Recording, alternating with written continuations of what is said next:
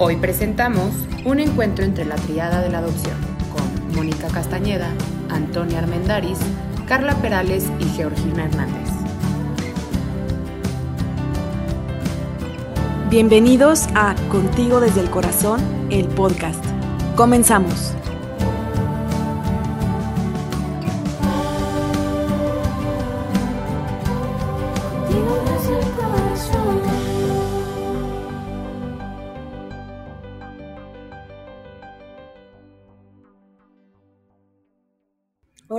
Buenas tardes. Bienvenidos a todos. Bienvenidas, antes que nada, Mónica, Carla, Toñita. Muchísimas gracias por estar aquí. Gracias. Gracias. Y muchas gracias también a todos los que empiezan a conectarse, a todos los que estarán conectados seguramente en un ratito. Acuérdense que estas pláticas se quedan grabadas, entonces esto se queda ya eternamente en YouTube o en Facebook. Mónica también en su página eh, de Adopción México lo está compartiendo, o Crianza por Adopción también. Entonces, desde ahí nos pueden ver. Y pues bueno, esta es una charla, más que una entrevista, como antes estamos eh, un poco acostumbrados eh, de preguntas a especialistas, etcétera. Esta es una plática entre la trea de la adopción. Y estoy emocionada porque creo que es pues una manera de irnos acercando hijos adoptivos, mamás adoptivas y mamás biológicas. Y espero que en un futuro también papás biológicos. Entonces, pues bueno, me gustaría que cada una nos vayamos presentando. No voy a presentar yo, cada quien nos vamos a ir presentando eh, para que nos conozcan, para que sepan quiénes somos y después platicaremos un poquito de nuestra experiencia.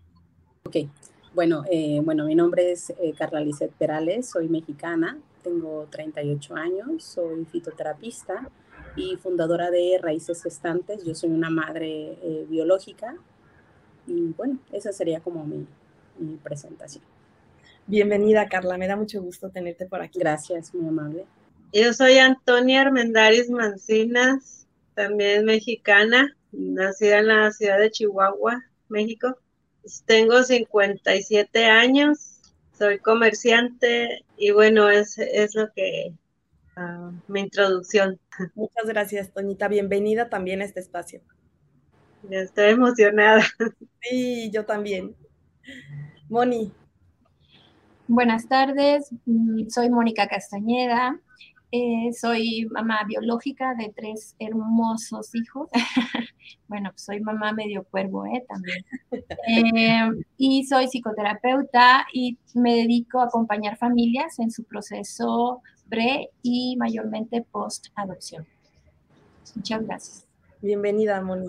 Gracias.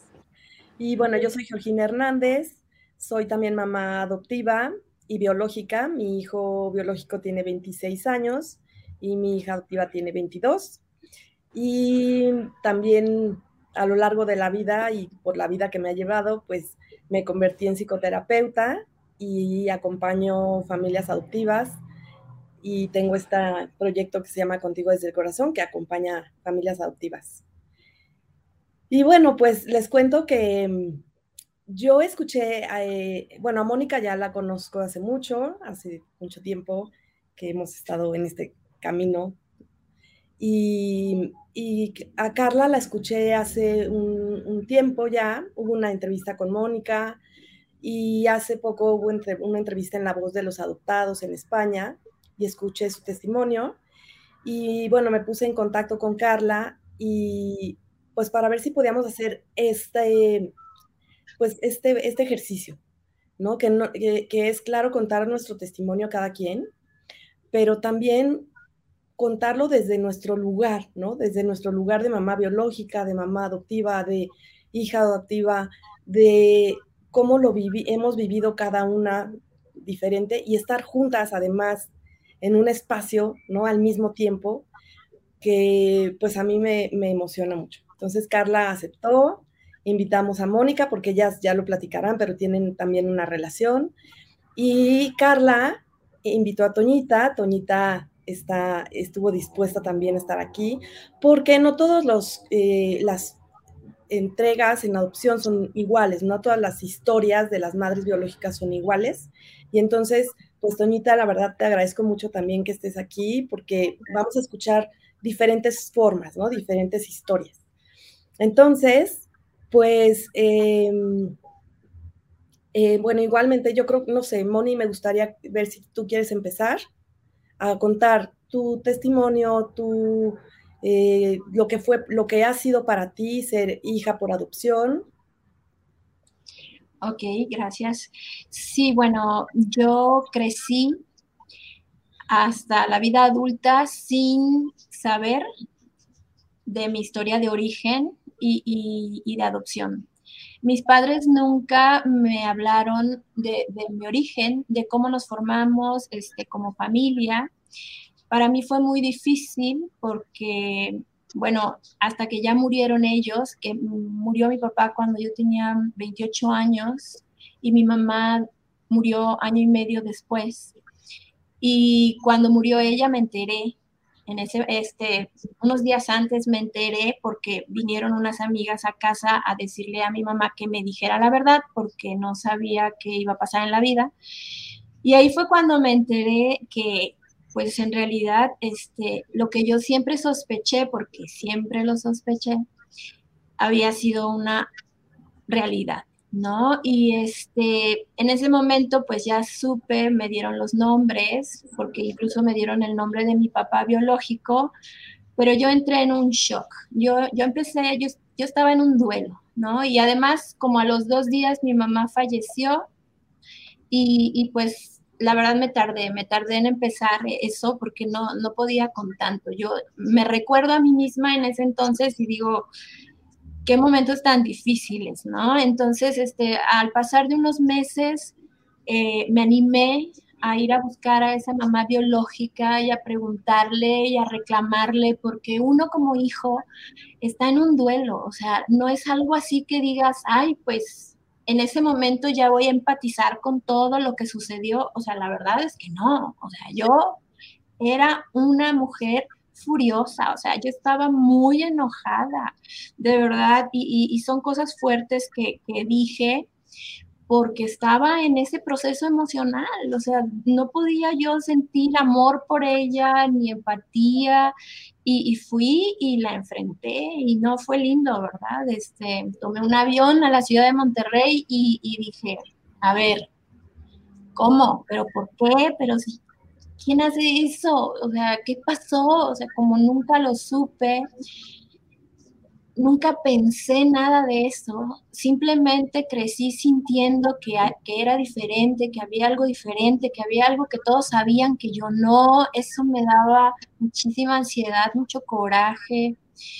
Y bueno, pues este, fue un proceso, ¿no? El, hablar con ella, pues la primera plática no fue linda, me regresé y luego hablé otra vez y, y bueno, me explicó sus razones que tampoco empaticé con ellas por mucho tiempo.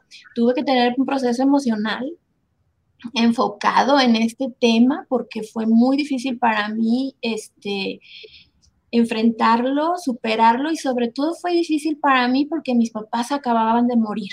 Claro.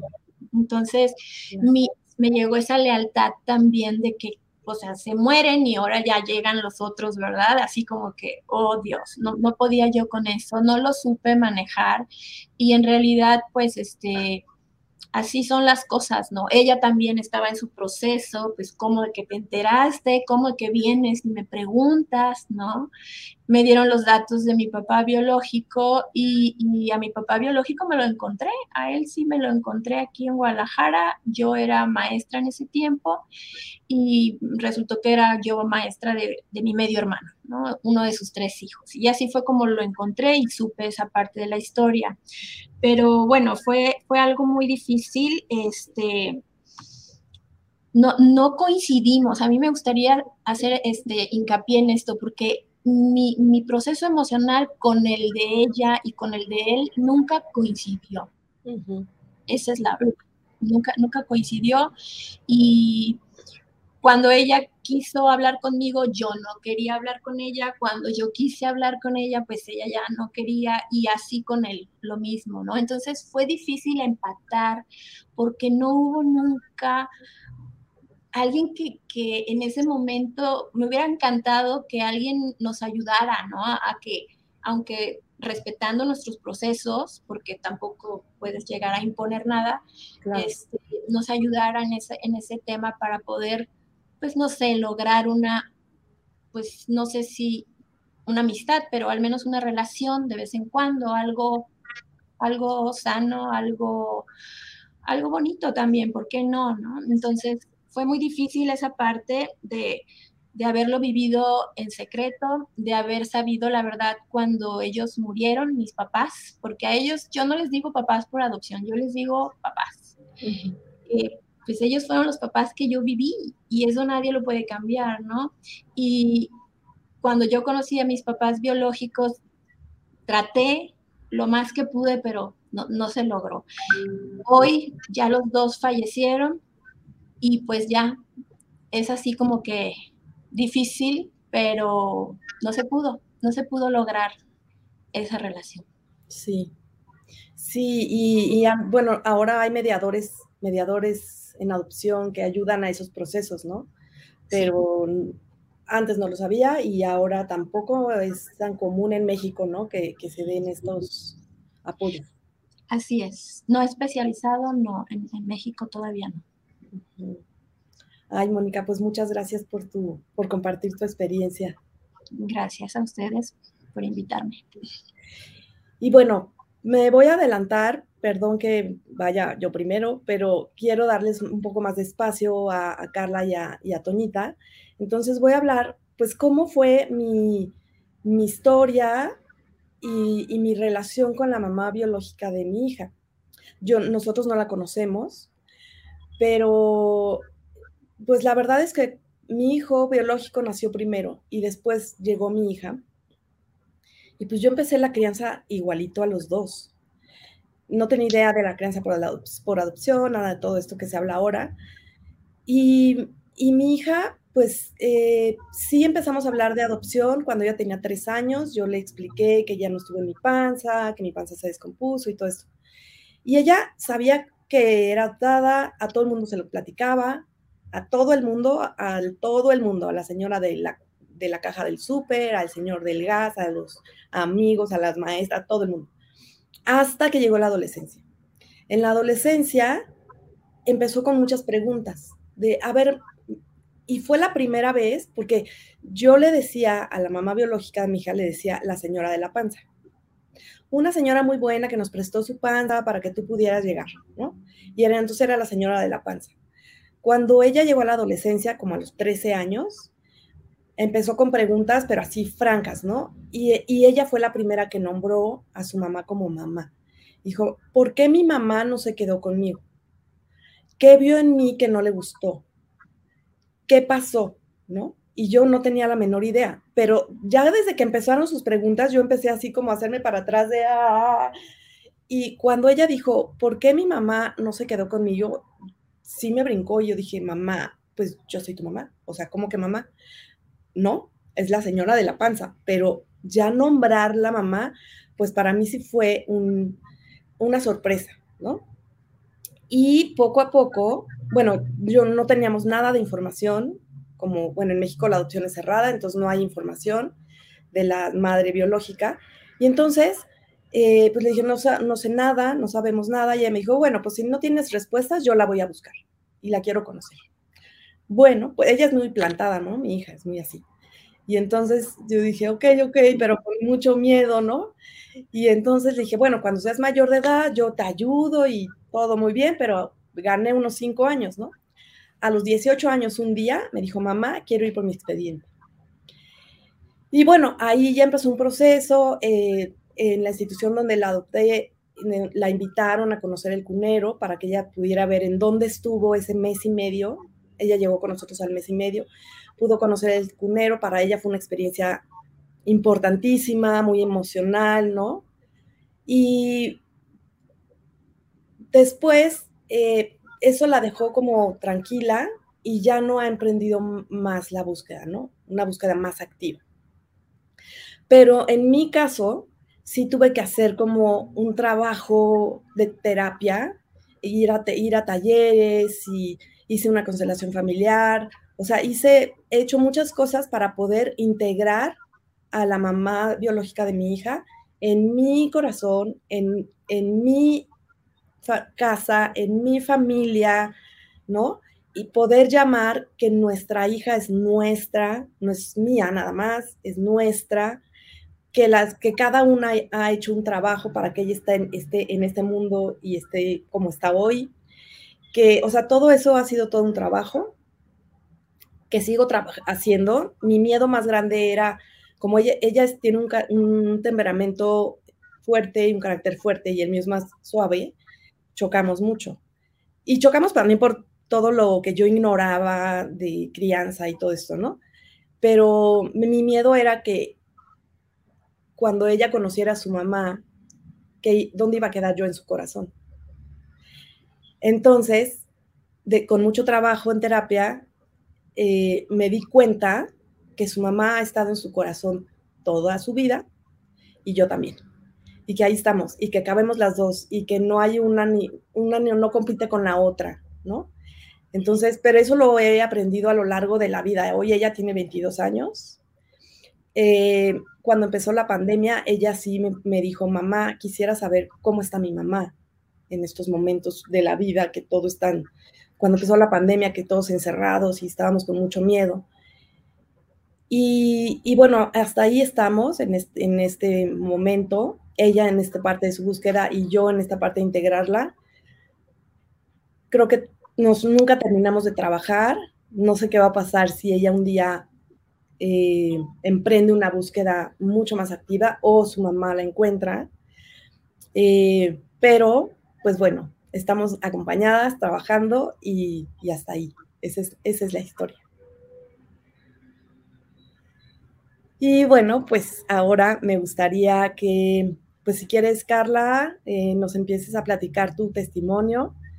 Unos 10 minutitos más o menos quedamos cada una para, para poder después ir pues eh, eh, dándole espacio a las preguntas que puedan aparecer de la gente que nos, que nos escucha.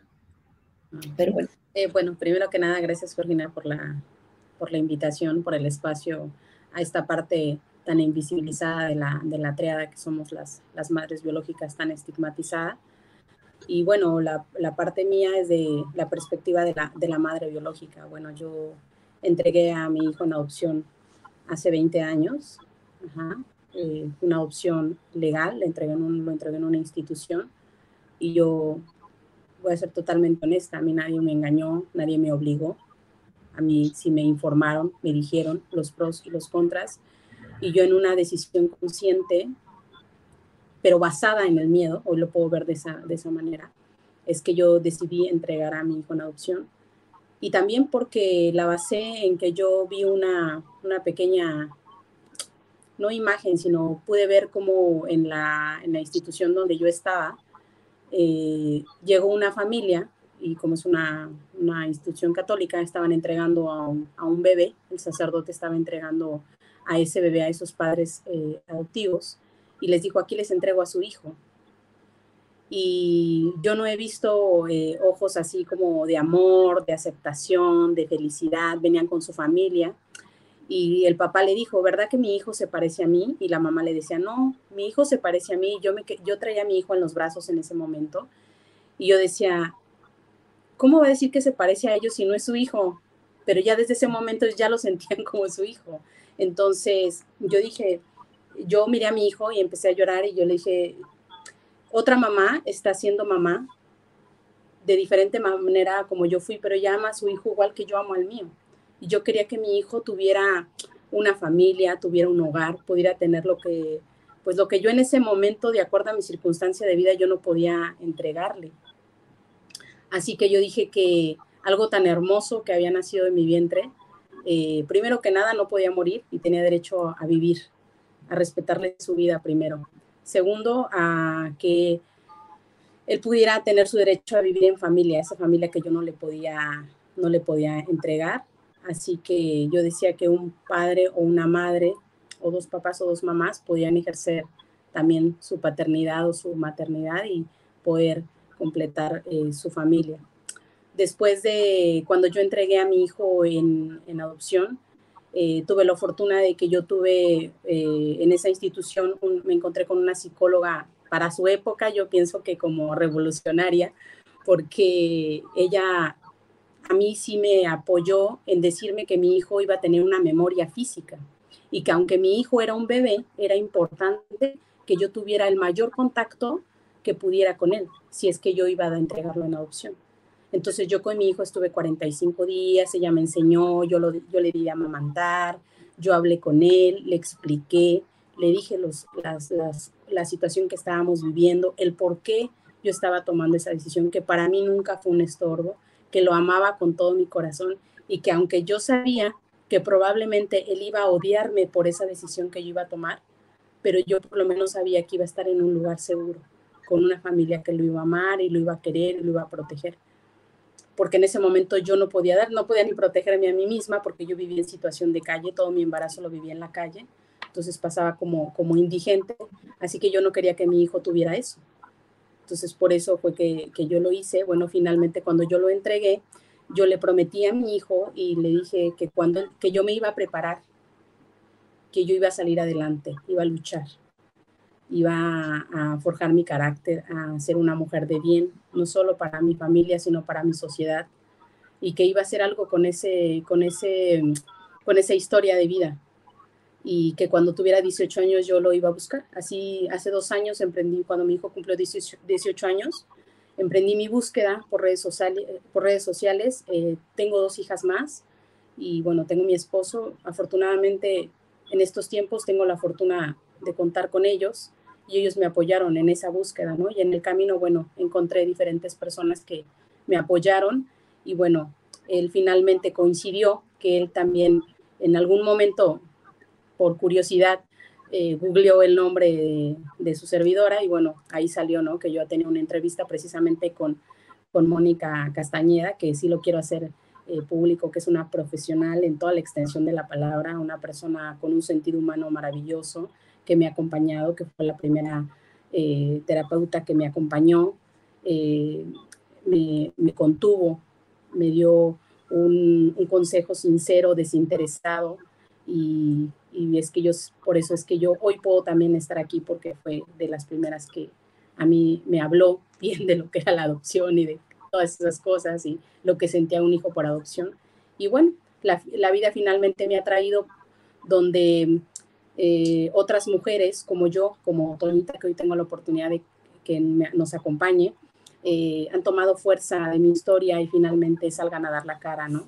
Y a contar su historia, porque eh, la historia de adopción, la historia de un adoptado no nace a partir de que el adoptado es adoptado, sino la historia de un adoptado nace a partir de que uno no lo lleva en el vientre.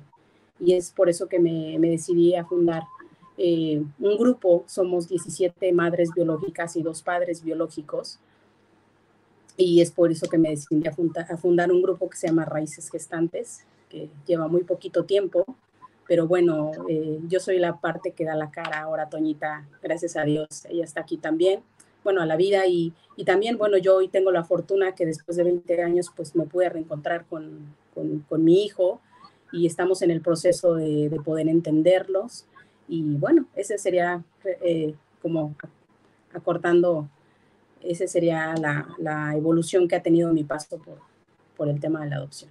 Y muchísimas gracias a, las tres y a quien nos puede escuchar por su tiempo y su disposición. Te agradezco muchísimo tu testimonio, de verdad. Eh, pues el valor de estar aquí y, y felicidades por esta por la creación de este grupo, ¿no? Porque sí es importante, como tú dices, las madres biológicas han sido no solamente invisibilizadas, sino estigmatizadas. Y creo que es momento de que eso cambie. Este es un esfuerzo de, que eso suceda, ¿no? Este ejercicio que estamos haciendo ahora. Y, dar voz. Y, hay un, comentario aquí, ¿no? Que dice, eh, qué poderoso tu testimonio, Carla. Creo que las madres biológicas que, deben separarse de sus hijos deberían ser también asesoradas como lo fuiste tú. Ese es un derecho. que debería de, tener toda madre, ¿no? Entonces, pues ojalá que esto sea como algo que empuje para que eso suceda. Y bueno, pues, Toñita, Toñita, estás aquí, bienvenida y pues el espacio es tuyo para que nos hables de tu, de tu historia.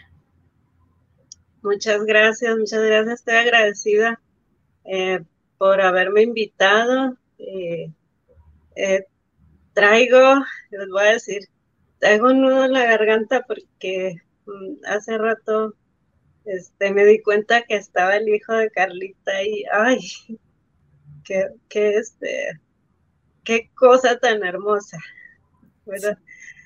Pero espero yo algún día vivir esto, que, que, que vive Carlita. Y bueno, eh, bueno, pues mi historia de vida. Em, pues yo vivía en un hogar, uh, ¿cómo se dice? muy roto, un padrastro este, muy malo.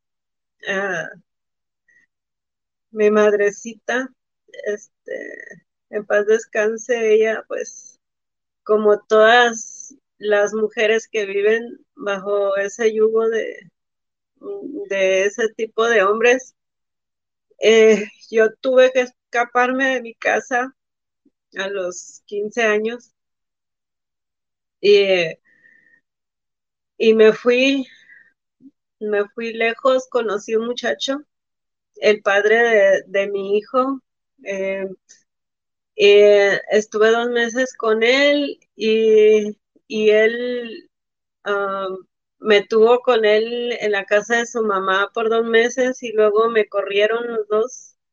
Eh, y anduve en la calle también en la Ciudad de México. Yo soy de Chihuahua, de Chihuahua me fui hasta allá. Regresé a Chihuahua y mi madre no me recibió y yo iba embarazada y pues vivía en los parques ahí, este, em, en las bancas.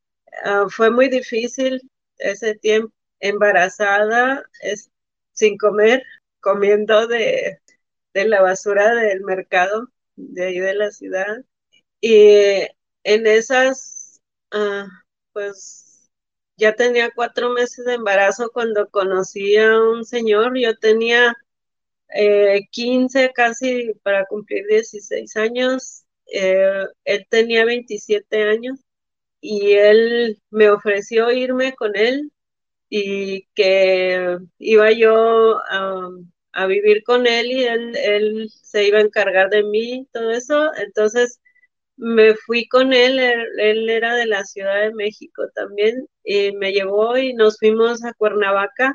Ahí este, pasé mi embarazo en, en un hotel y en otro. Él era comerciante ambulante y él ya los últimos días de mi embarazo empezó a decirme que había una pareja que quería el bebé, que, que él no podía tenerme a mí y luego tener al bebé, que nada más a mí decía, y, pero mm, no, nunca tuve yo este, ningún consejo, eh, nadie mm, profesional, nada. Este, él me golpeaba mucho y un día me corrió, eh, de, me echó para afuera eh, del hotel embarazada ya como 15 días para aliviarme y en la calle, en las, en las calles de Cuernavaca y este, eh, todavía recuerdo, dije, pues, ¿qué va a hacer de mi hijo? Se me va a morir. Tenía dos días sin comer.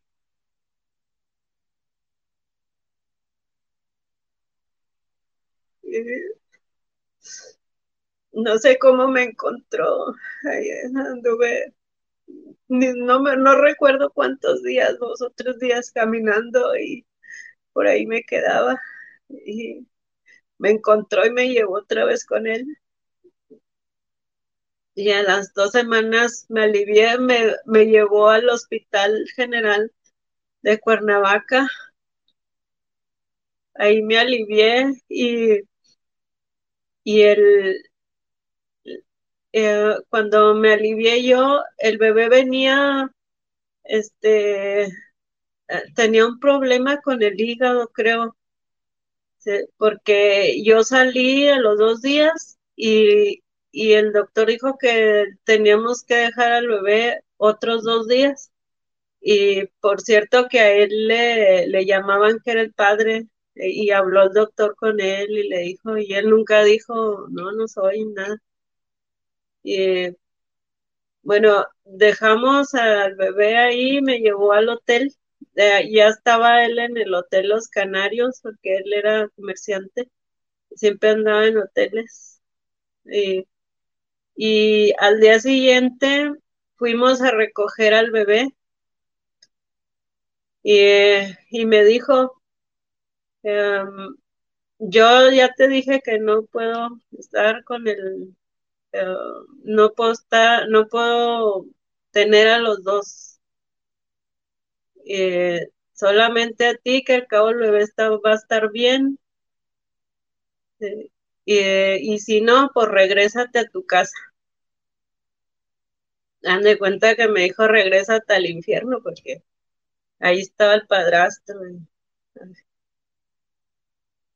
Y en ese momento decidí eh, dejar al bebé, que dije, no, al cabo, eh, al rato vienen por él y eh, la familia que dijo él es, es buena, desean un bebé ok, no lo puedo tener yo, 16 años tenía, este, yo veo a mi hija, tengo cuatro hijos, em, tres hombres y la niña eh, a sus 16 años, pues era una niña, ahorita tiene 28, pero la veía yo de 16, ¿cómo pues? O sea, ¿cómo me pasó eso, verdad? Pero eh, todo este tiempo, todo este tiempo, nunca dejé de, de amar a mi hijo, nunca dejé de sentir cariño por él, nunca dejé de, pedir por él.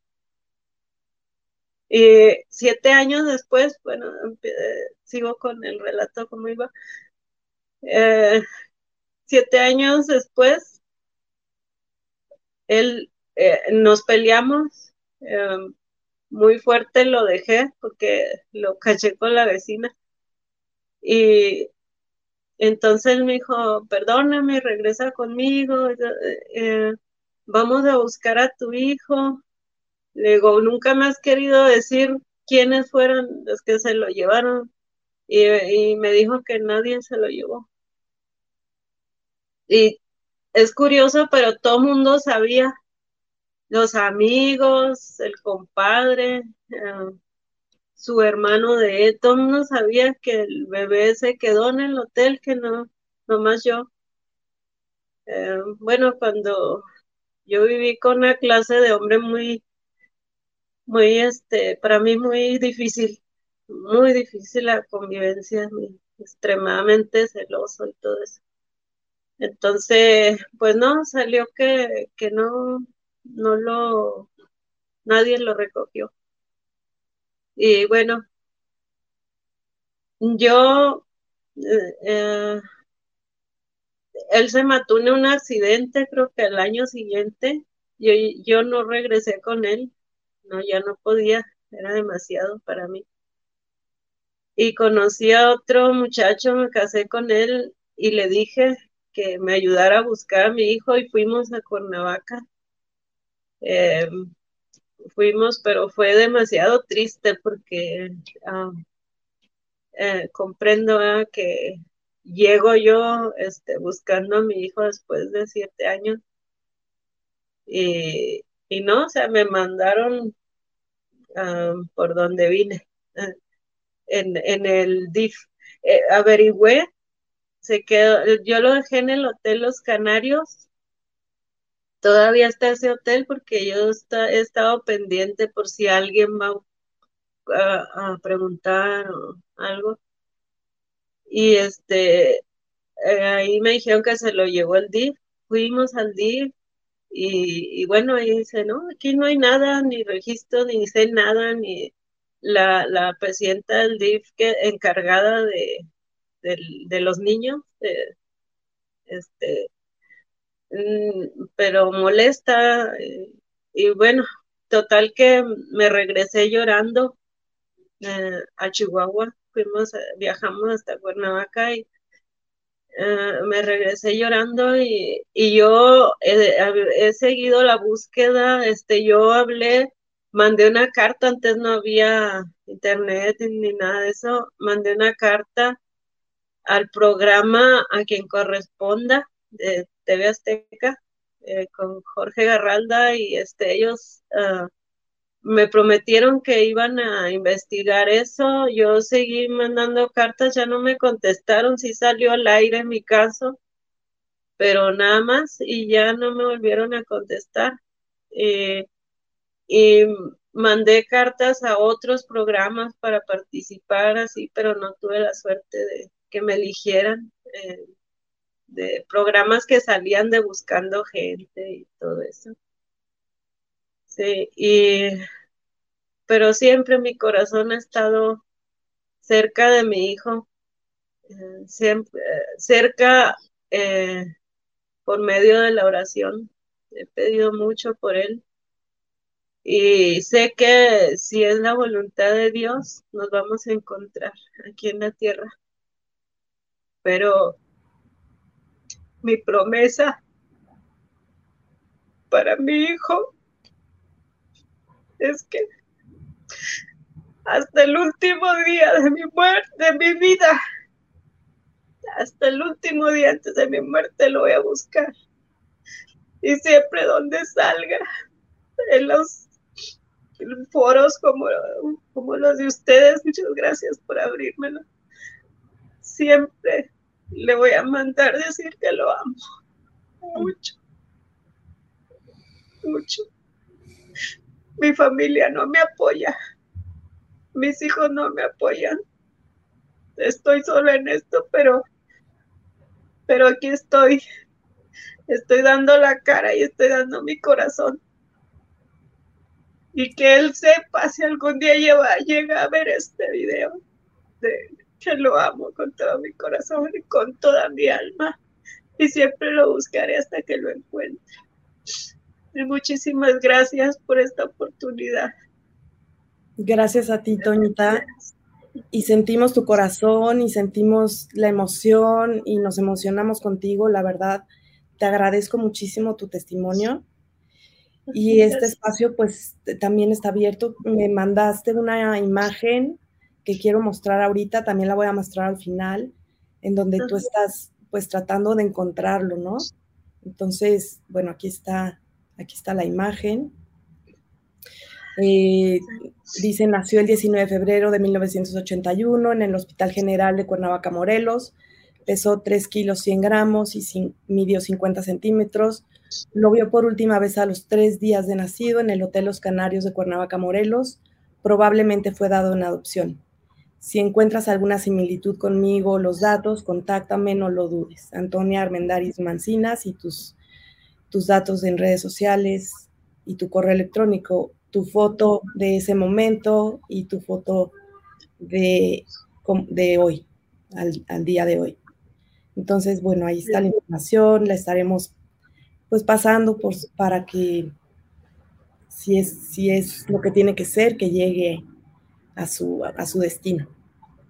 Y te agradezco de corazón. También, Carla, a ti te agradezco muchísimo.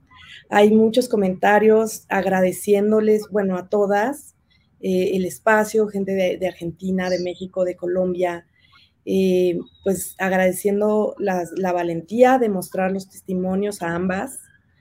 Bueno, a las cuatro nos mandan saludar, pero, pero bueno, mucho más la valentía del testimonio de Toñita, de Carla. Y dice, eh, gracias por abrir tu corazón, compartir tu testimonio. Eh, Carla, tienes un, un, grupo en WhatsApp que se llama Raíces Gestantes, en donde hay mamás biológicas que tú has ido contactando y que de alguna manera algunas me dices que ni siquiera quieren saber, quieren que sepas de, qué celular están marcando para que no se sepa su identidad y todo eso, ¿no? Pero ellas te hicieron eh, llegar algunas preguntas para, para nosotras, para las cuatro, ¿no? Entonces, pues voy a, Mónica, eh, formulo primero la que va para ti. Muy bien, gracias. Eh, dice, ¿en algún momento has visto tu historia desde la perspectiva de tu madre biológica y qué sentimiento te genera? Bueno, me tomó mucho tiempo llegar a ese punto. Eh, la verdad es que como lo comenté hace rato, este, me dediqué a juzgar y demás, ¿no? Este, ese era mi, ese era mi sentimiento en ese momento y fui avanzando gracias a la ayuda de, la psicoterapia, siempre lo he dicho. Eh, llegó el momento en que, aunque fuimos, este, pues no fuimos este, cercanas, prefiero decirlo así, eh, no fuimos cercanas, sí hablamos de vez en cuando, a lo mejor una vez al año desde que nos conocimos, que eso fue hace como 26 años, pero nada más, ¿no? Y hubo tiempos en los que no hablamos nada como por 3, 4 años. Y lo mismo pasó con, con el papá biológico, ¿no? Pero sí llegó el momento, ya pasados los años, en los que pude revisar su historia de vida, ¿no? Y, y, pude entender lo que ella pasó. O sea, en realidad, pues estaba en una sociedad donde la juzgaron, eh, sus padres no la apoyaron, tuvo una situación difícil y, ella estuvo totalmente rebasada. Entonces sí llegó el momento en donde yo pude entender lo que ella pasó, lo que ella sintió y que en realidad para ella no fue posible este, quedarse conmigo, digamos que tuvo muy buenas razones, sobre todo emocionales, ¿no? O sea, no tenía recursos emocionales para hacerle frente a esa bebé en ese momento. Y tuve que hacer procesos muy fuertes en, terapia, en, el que incluso llegué a, irme a ese vientre donde yo me gesté y y a decirle a ella que entendía su dolor, entendía su vergüenza, entendía su, su tristeza y su desesperación y su culpa, porque sé que tuvo mucha culpa, y que yo le daba todo el amor que pudiera darle donde quiera que ella se encontrara en ese momento para que nos sintiéramos bien las dos en donde quiera que ella estuviera y donde quiera que esté y, donde estaba yo, pero en el momento que nos encontráramos emocionalmente hablando, ¿no? Entonces, yo llegué a la conclusión de que tenía ciertas tendencias este, emocionales, ¿no? Y, todo se iba a mi origen y, me regresaba, lo revisaba y era, venía de allá, de mi origen y le decía, le dije en esas, en esas terapias, Gracias, gracias por la vida, gracias por haber respetado mi vida y por haberme entregado en, unas manos que, querían, que querían cuidar, ¿no? Tampoco eran unas personas perfectas, pero sí trataron de hacerlo lo mejor que pudieron, ¿no? Entonces, le dije gracias, y, vamos a seguir adelante. Le dije, vamos a seguir adelante, vamos a dejar esa vergüenza, vamos a dejar ese dolor. No nos sirve, ya no nos sirve. Y, te amo con todo mi corazón, te lo mando donde quiera que estés y yo voy a seguir mi vida. Y eso es lo que yo, es algo de trabajo que yo hice con ella. No lo hice físicamente con ella porque no fue posible, pero lo tuve que hacer yo. Y eso a mí me ayudó mucho a sanar, porque pude, pude entender su dolor, pude entender sus circunstancias de vida, dejé de juzgarla y, tuve que, que, que revisar todo lo que la rodeó sí lo tuve que hacer y pude entender que ella hizo las cosas lo mejor que pudo, ¿no? Y, y, que desgraciadamente así pasó, fue un embarazo no deseado, no planeado, donde no tuvo apoyo de su pareja. En ese momento ella era joven, y, yo recibí todas esas emociones mientras estuve en su vientre.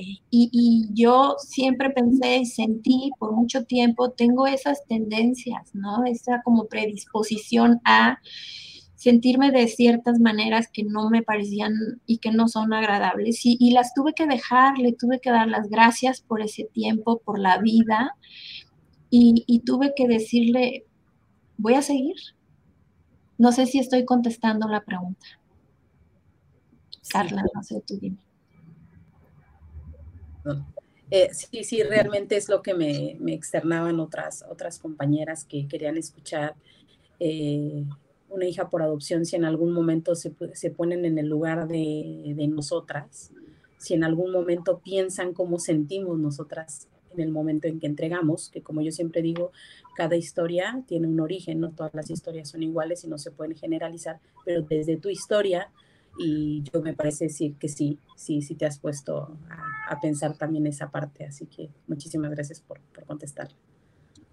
Gracias, Carla. Y sí quiero agregar solamente, yo quise entender su historia no para juzgarla, sino para comprenderla y sanar.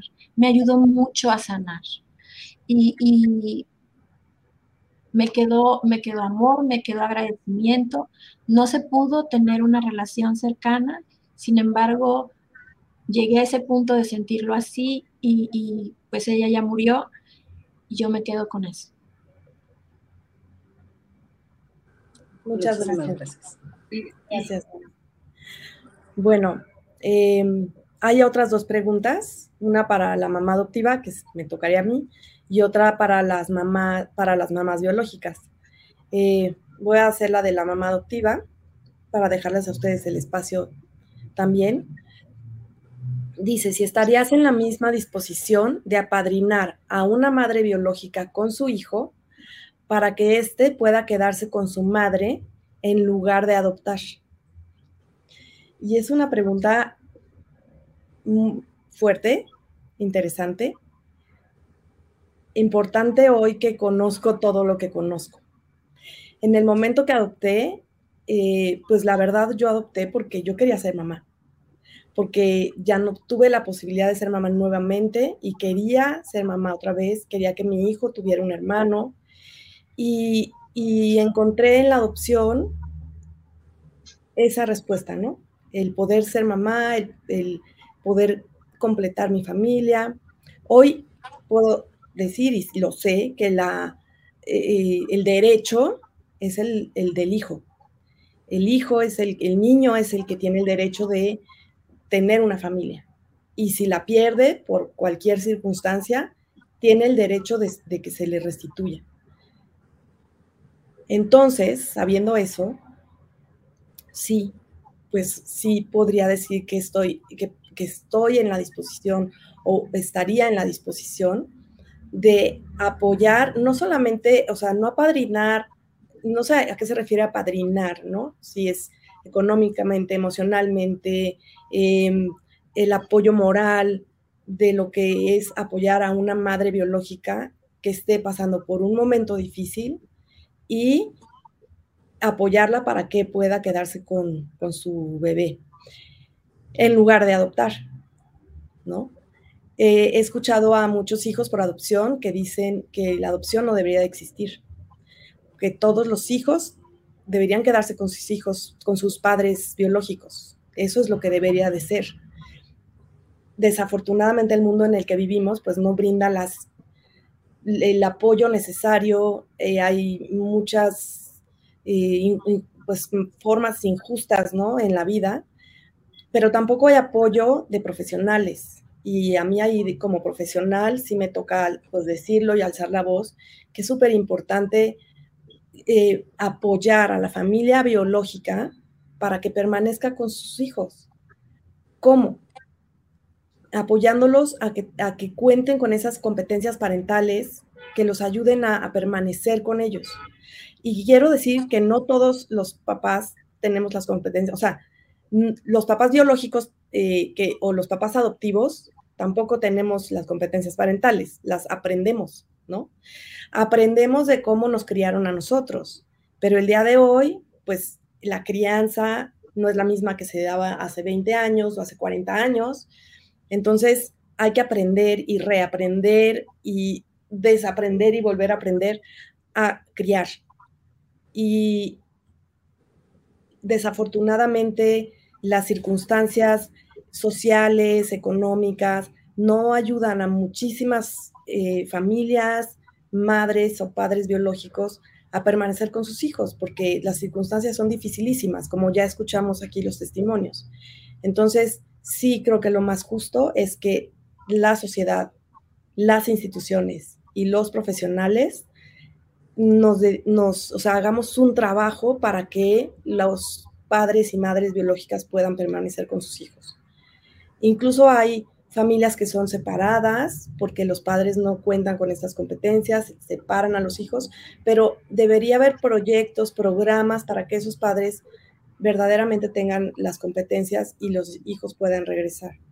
No es fácil, o sea, parece que es un mundo ideal del que estamos hablando, pero creo que hay que empezar a trabajar en eso, ¿no? O sea, para eso estamos, para eso está este espacio y creo que como profesional, como que, acompaño familias, pues eso es un, pues un punto importante que hay que, que hay que tratar, ¿no? Entonces, la respuesta es sí. Ahora, eh, hay otras dos preguntas que son para las mamás biológicas, o sea, de mamá biológica a mamá biológica. Y dice, ¿estamos buscando a nuestros hijos por callar el sentido de culpa o por realmente entregar a, e, entregarle a ellos el sentido de identidad? Eh, bueno, no sé. Por el sentido de identidad, por amor a ellos, porque yo sé que mi hijo en su corazón, en su mente, ha de sentir eh, esa sensación de querer saber de dónde viene. Estoy consciente de eso. Eh, de sentido de culpa, para mí, sentido de culpa 40 años después, no, no procede en mí, en mi corazón Solamente eh, me interesa que mi hijo sepa quién soy, qué, qué, pasó eh, y que sepa que lo amo y que, y que yo sé que necesita él saber de sus raíces porque también aparte yo he contactado muchos hijos biológicos y todos, todos coinciden en algo. Ellos quieren saber de dónde vienen quieren saber sus raíces. Muchos, todos, bueno, todos los que yo he contactado se quieren saber. Y me preocupa mucho que, mi hijo no sepa eh, de dónde viene y, me preocupa que no sepa que lo amo. Por eso lo busco. Gracias, Toñita. Gracias. Bueno, eh, en el caso muy personal, bueno, pues yo creo que fue eh, una introspectiva, ¿no? Entrar hacia adentro y buscar no dentro de, una carencia personal, sino simplemente, y lo que yo siempre digo, que la, la, la, sabiduría del ser humano radica en dar. Entonces, yo quería entregarle a mi hijo su derecho a la identidad, ¿no? que él tuviera la oportunidad de conocer sus orígenes, pero que también tenga la oportunidad de decidir si los quiere recibir o no. Porque desde que, desde que ellos nacen, al menos nosotros como madres biológicas decidimos por ellos, ¿no? Nos adelantamos. Entonces, primero que nada, pues entregarle su derecho a la identidad, que él conozca sus orígenes si es que él lo desea y decide saberlos, y después tener un acompañamiento y posteriormente si después quiere tener una relación conmigo, como yo siempre lo digo, y porque hay muchos papás que están en proceso de, de, querer adoptar o de acoger, eh, creo que es un punto súper importante decir algo, eh, que nosotras como madres biológicas no pretendemos, no vamos por un título, el título de mamá. Nosotras no venimos a competir con nadie, nosotras venimos a integrarnos, si es que no, la familia adoptiva y sobre todo el adoptado, que es el protagonista de todo esto, así lo decide, respetando los tiempos, los espacios y sobre todo que, bueno, pues todo es mediante el respeto, la empatía y no todo es, no todas las historias de, de, las madres biológicas son bonitas, ni todas las adopciones son preciosas y maravillosas, porque hay muchos tintes a veces negativos. Como yo siempre lo digo, no toda madre es buena, pero tampoco no todo padre es malo. Así que cada historia es diferente y bueno, en mi perspectiva yo lo busqué por mi sentido de, de entregarle su identidad a mi hijo y porque yo pues primariamente me fui hacia adentro y, y quería entregarle a eso, ¿no?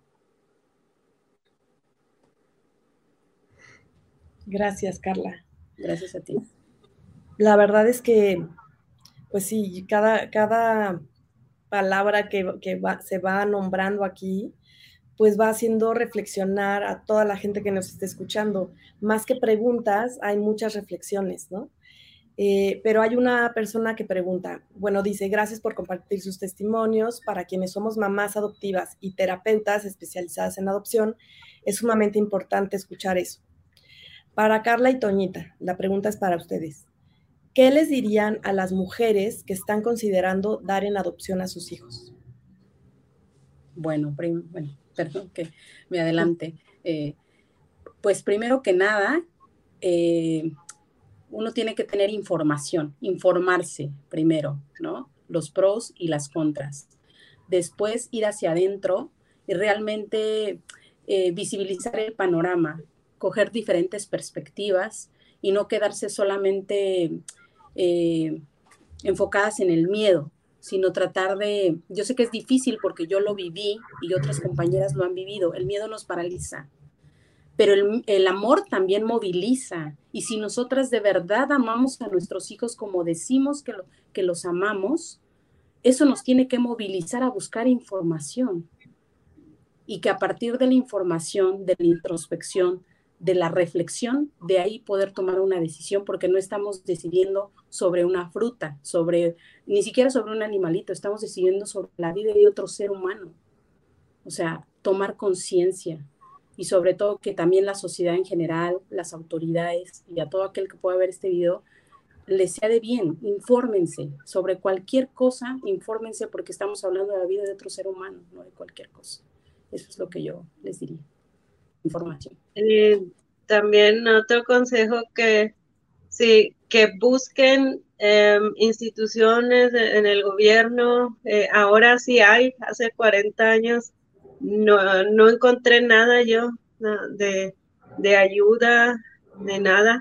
En Estados Unidos eh, hay, el gobierno tiene muchas instituciones que ayudan a la muchacha, le dan terapia, eh, y ya la dejan decidir, pero eh, y, la ayudan económicamente a eh, mi problema de raíz, comer. recuerdo ese momento, esos, esos días, yo solo pensaba en comer, comida, comida. Este, cubrirle sus necesidades y es una necesidad, es algo que debe existir en todos los países Em, ayuda este, para lo básico primero, y, ayudarlas este, psicológicamente. Todas traemos problemas terribles, mm, fuertísimos, muy grandes, y, casi todas las mamás biológicas, pues éramos casi niñas. Eh, y este, y sin madurar, sin, sin puros problemas, puros golpes, puros, puros feo. Entonces, em, eh, que se, se, nos ayude em, para salir de eso. Eh, eh, si la familia no pudo, este, debería de haber instituciones que ayuden a, a digamos, eh, abrirnos los ojos y quitarnos el miedo, eh, porque el miedo a la vida es terrible, o sea, eh, estamos en la calle sin, sin o en la calle, o, lo digo mm, psicológicamente, emocionalmente, sin nada, sin un arma para luchar. y este, yo voy de acuerdo en que haya eh, lugares para, em, para esas muchachitas que, que están gestando o, que tienen su bebé. Sí, la verdad es que sí, súper importante que las que haya información, información, información para, para, para todos, ¿no? Como sociedad. Es un derecho tener la información y, la información sexual, información de qué hacer si estás embarazada, dónde acudir, que las instituciones estén informadas también, porque también hay mucho juicio en los hospitales, ¿no? Como, ¿cómo vas a regalar a tu hijo? ¿Cómo lo vas a abandonar? Legal, o sea, la adopción es un, proceso legal y, no se les permite entregar en adopción a, los bebés en, las, en, los, hospitales, en, en, instituciones que están especializadas, ¿no? Porque son juzgadas. Entonces, es importantísimo esto que, que dices, Toñita. Y hay una, bueno, una reflexión de una persona que quiero decirla porque dice, sus testimonios me han hecho reflexionar cómo actuaría yo en caso de que la mamá biológica de mi hija la buscara. Siempre he tenido en mente el escenario de apoyar a mi hija si ella quiere buscarla, pero no al revés.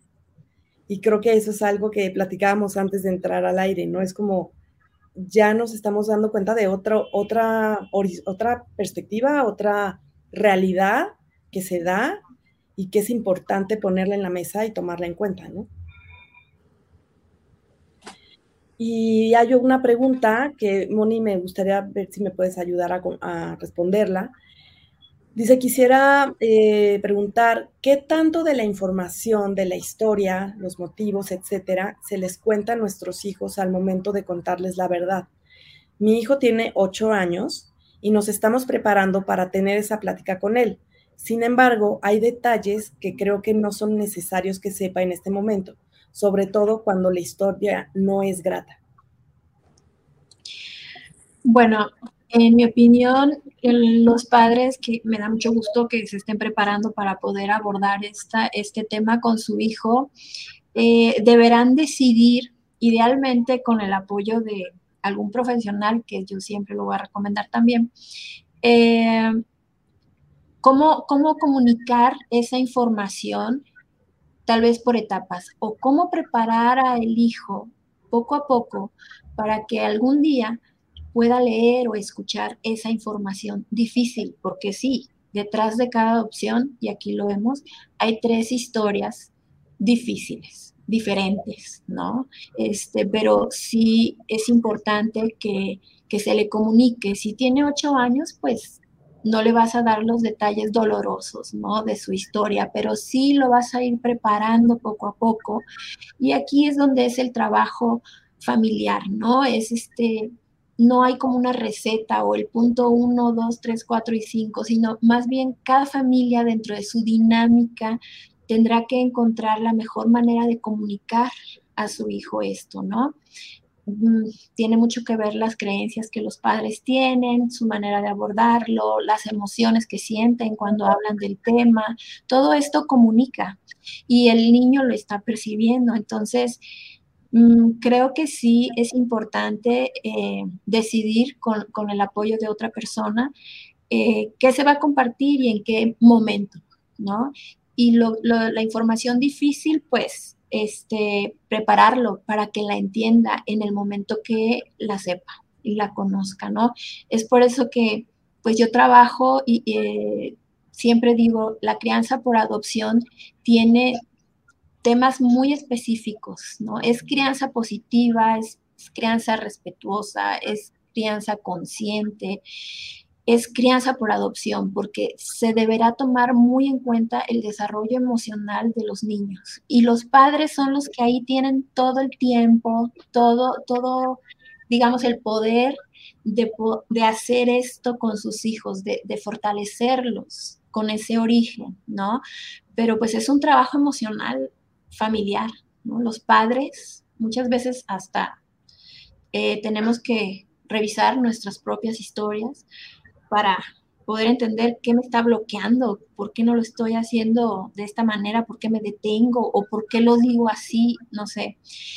Y es muy, es muy importante, en mi opinión, que, que, lo revisen, que lo trabajen y que poco a poco lo decidan, ¿no? Este, yo con los papás incluso hago un ejercicio escrito, ¿no? Y por etapas vamos decidiendo ahí entre ellos y yo, a ver, yo sugiero esto, es una sugerencia mía, ustedes me dicen que les hace sentido, que no, entonces ya lo dejan hasta por escrito, ¿no?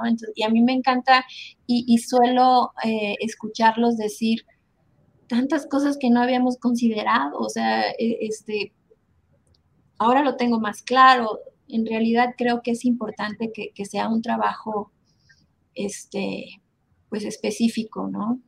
para poder hacer un, para poder comunicar desde el amor, desde el respeto y con verdad.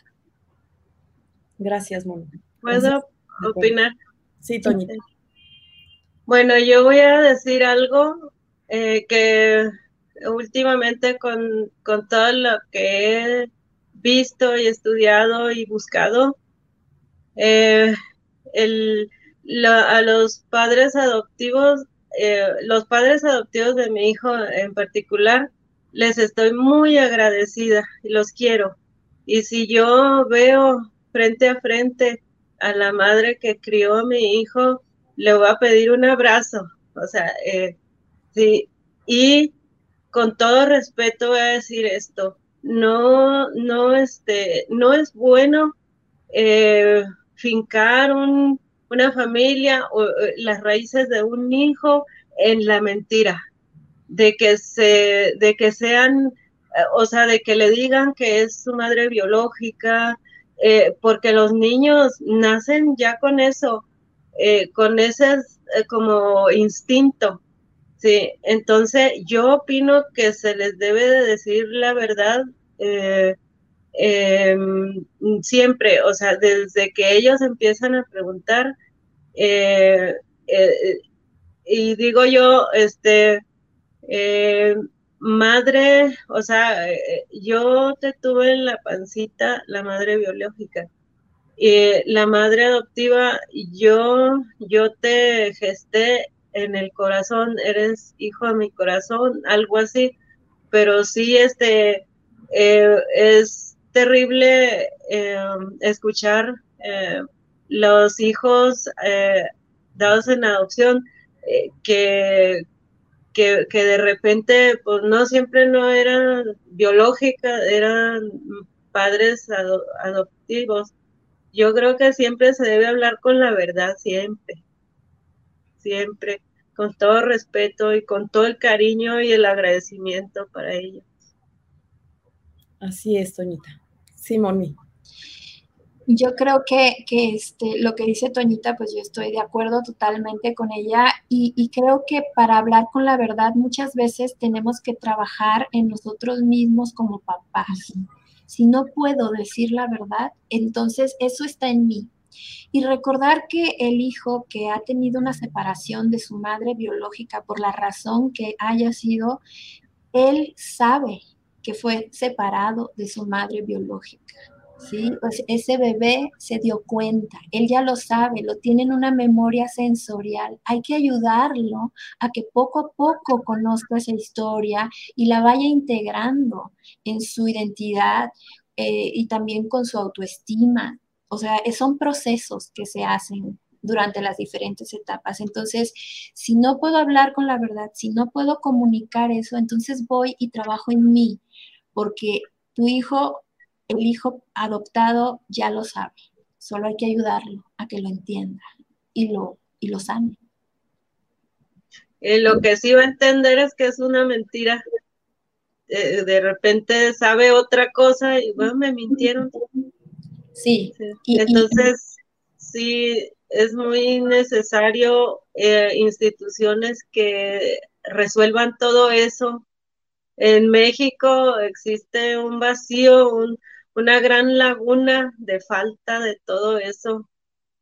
Eh, yo creo que es sumamente importante um, preparar de un lado y de otro. Nos estamos alargando un poquitito en el tiempo, ya vamos a terminar.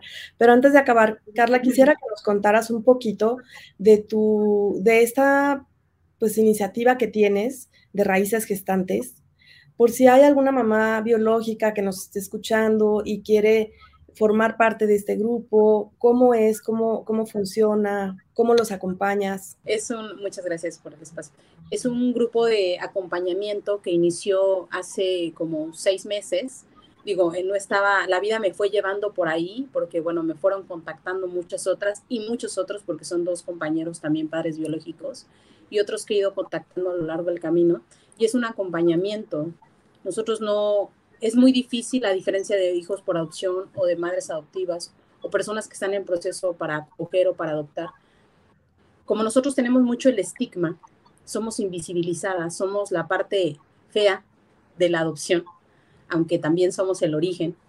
Eh, mm, muchas, muchas compañeras y compañeros tienen miedo de hablar por el miedo al, juicio que tenga la sociedad, que tengan sus hijos, que tengan los profesionales que también no, no estudian más, no indagan más sobre el tema, dejan de ser empáticos. Esto se ha hecho por WhatsApp, porque el hecho de nosotros poner un grupo en Facebook, casi más del 85% de los comentarios, al menos cuando yo empecé a hacer mi búsqueda, eran negativos y de juicio. Sí, sí yo, siempre, yo, siempre, decía, bueno, si tú no quieres aportar algo, pues sigue de largo, pero no tienes por qué ofender o faltar al respeto. Todos tenemos derecho a, dar nuestro punto de vista siempre y cuando sea con, respeto.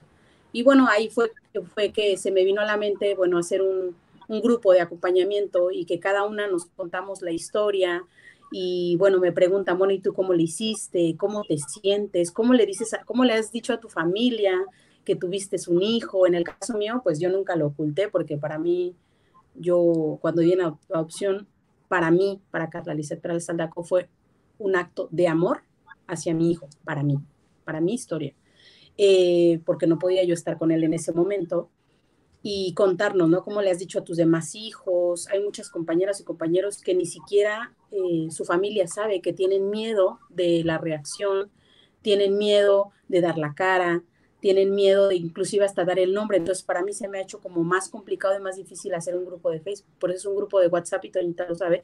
Es un grupo totalmente cerrado y muchas veces yo que soy una madre biológica o Toñita, eh, no les puedo ver ni siquiera la cara o me hablan de diferentes números y me preguntan, oye, tú vas a estar en tal lugar, puedes preguntar esto, oye, puedes hacer esto, porque todavía no tienen la valentía. Eh, muchas eh, terapeutas, en el caso de Mónica, tú, me han ofrecido los acompañamientos, el, el ayudarla psicológicamente, y muchas me dicen, es que yo no estoy lista, es que yo no sé, pero yo te quiero escuchar a ti, o quiero escuchar a Toñita, o quiero escuchar a otra, a otra compañera. Y bueno, Toñita ahora ya tomó el valor y cuando yo la, la, la contacté, ella me dijo, sí, yo sí quiero, quiero dar mi cara, quiero que sea escuchada mi historia. Y así fue como se creó, se creó de una manera autodidacta, porque mi área es otra, me dedico a otras cosas. Pero bueno, el mundo, eh, eh, la vida me ha llevado por ahí y bueno, si de alguna u otra manera alguna otra madre biológica se siente identificada con nuestra historia, que no se sientan solas. Y siempre he intentado ser la ayuda idónea que yo quise tener en algún momento, ¿no? Y ahora darle también voz a otras, a otras mujeres que como yo eh, buscan a sus hijos y bueno, las, las acompañamos y estamos ahí con ellas, que no se sientan solitas y que pues aquí estamos, ¿no? Y realmente eso es lo que hace el grupo, ¿no? Nos encantaría, obvio, que tuviéramos, pudiéramos hacer un grupo de Facebook, y no porque no tengamos los conocimientos o de Instagram para poder hacerlo, sino porque, así como lo, dije hace un ratito, el, el, miedo nos paraliza, pero yo les digo a las compañeras y los compañeros que me puedan estar escuchando, el amor también moviliza y hay que buscar los medios necesarios para poder salir adelante, que existe, que existe siempre un mañana y que siempre hay algo bueno por hacer por nosotros mismos y por nuestros hijos. Y eso es prácticamente raíces gestantes, algo autodidacta y de corazón a corazón y de historia a historia. Muchas gracias, Carla, y felicidades porque también a partir de tu historia, como muchas, ¿no? Mónica o yo también, a partir de nuestra historia, pues hemos hecho un trabajo profesional y, lo estás haciendo y en favor de muchas mamás y papás, porque también tienes padres en el grupo. Sí, sí, también. también Ojalá lo escuchemos pronto también. Y, y, bueno, te felicito. Y gracias también Por, ese, trabajo. Sí, felicidades, Carla. Y bueno, también quiero nombrar pues el, el, trabajo que hace Mónica con, con Crianza por Adopción, que es también un trabajo terapéutico que apoyas a muchas familias, Mónica. Sí, sí, este, pues es una misión para mí en la vida eh, buscar papás que quieran eh, manejar la historia de origen con sus hijos de la mejor manera. Es, es algo que me apasiona, que estoy, este, doy talleres, mayormente consulta particular, porque creo mucho que cada familia es un mundo y, y en base a eso se da un trabajo muy lindo he, conocido y conozco muchísimos papás por adopción que son personas que hacen su mejor esfuerzo constantemente, que superan muchas cosas difíciles en la vida y que quieren estar ahí para sus hijos y fortalecerlos y, darles todo lo mejor que puedan para que salgan y enfrenten la vida. Entonces me siento muy afortunada de verdad de poder acompañarlos y, acompañar también a hijos por adopción en su camino, en su proceso, porque sé que no es nada fácil. Y, bueno, pues preparándome, este, tú sabes, Gina, a estar uno nunca acabaría, ¿no? De tanto que puede uno hacer y, estudiar. Este, ahorita estoy preparándome como psicoterapeuta mentalizadora para poder acompañar, pues, cada vez mejor, ¿no? A las familias que, que quieren hacer este trabajo emocional tan importante. Así es, así es. Mónica, muchísimas gracias también por ese trabajo. Y bueno, también yo desde mi, desde, desde Contigo del Corazón, pues trabajamos con familias, con hijos para adopción. A Carla, de, pues ya le había dicho, tú has, Moni, has trabajado con Carla, eh, y pues está ahí también el ofrecimiento, ¿no? De pues trabajar también con las mamás biológicas o los papás biológicos, ¿no? Para que sea de verdad un trabajo pues integral, ¿no? De toda la, de toda la triada que dentro de la triada, para mi gusto, falta meter ahí una patita más, que es la institución. Muchos niños viven en instituciones por años. y, la familia extensa, perdón. y la familia extensa también. Y todo eso es parte de su identidad, ¿no? La mamá biológica, el papá biológico, la institución, la familia adoptiva, la familia extensa de los dos lados. Entonces, bueno, eh, dicen que les interesa consulta individual, Moni, eh, tus datos te pueden encontrar aquí en Crianza por Adopción. En, Crianza. por Adopción, este, el WhatsApp es 33 18 50 14 18. Por WhatsApp un mensajito, porque a veces este, no las llamadas, pues la verdad es difícil a veces, pero un mensaje de WhatsApp y, estamos ahí. ¿Así? ¿Está bien el número? 33 eh, 18, sí, así está bien. Gracias, Gina. Ahí. Y bueno, pues muchísimas gracias eh, a, las, a las tres y por estar aquí, por, mostrar su verdad. Mm, eh, la verdad es que lo que menos queríamos era que esto fuera un tema, pues, romantizado de, de ninguna de las tres partes, ¿no? Al contrario, cada quien pusimos nuestra verdad, nuestra historia, nuestro testimonio, cómo ha sido.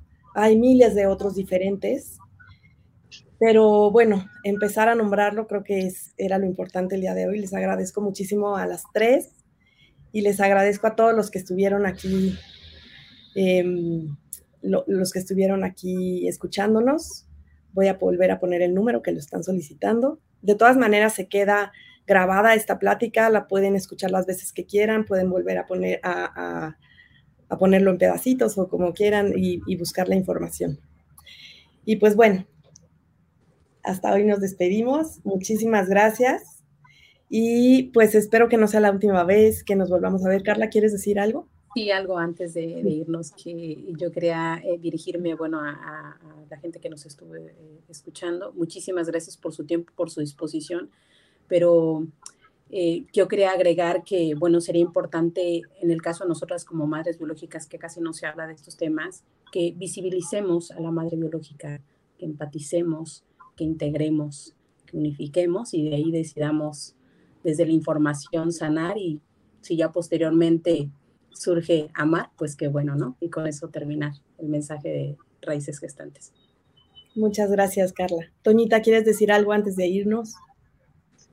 Yo estoy muy agradecida, de verdad les doy muchas gracias por este espacio que me dieron, por Carlita, que, que me hizo valiente y, y me sentó aquí enfrente a dar la cara y decir, yo le prometí que iba a hablar desde mi corazón porque ella se planta y no llora, yo sí, pero las quiero muchísimo a todas, les agradezco a todos los que están oyendo, los quiero mucho también y, y sé que va a haber algo muy bueno en este camino. Gracias a todos.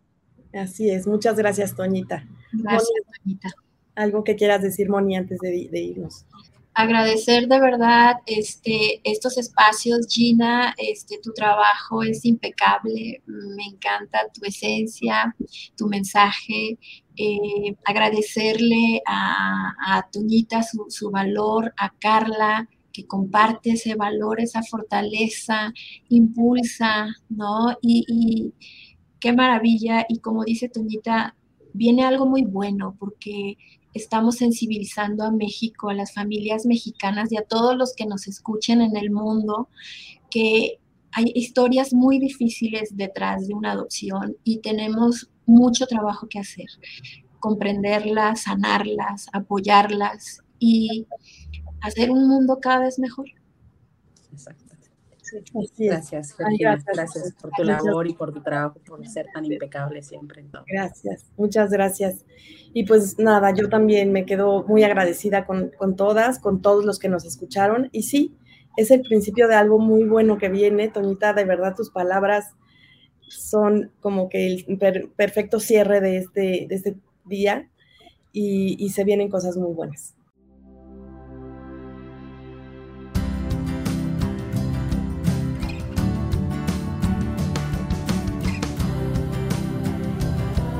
Muchas gracias por acompañarnos en un capítulo más de Contigo desde el Corazón, el podcast. Nos escuchamos pronto.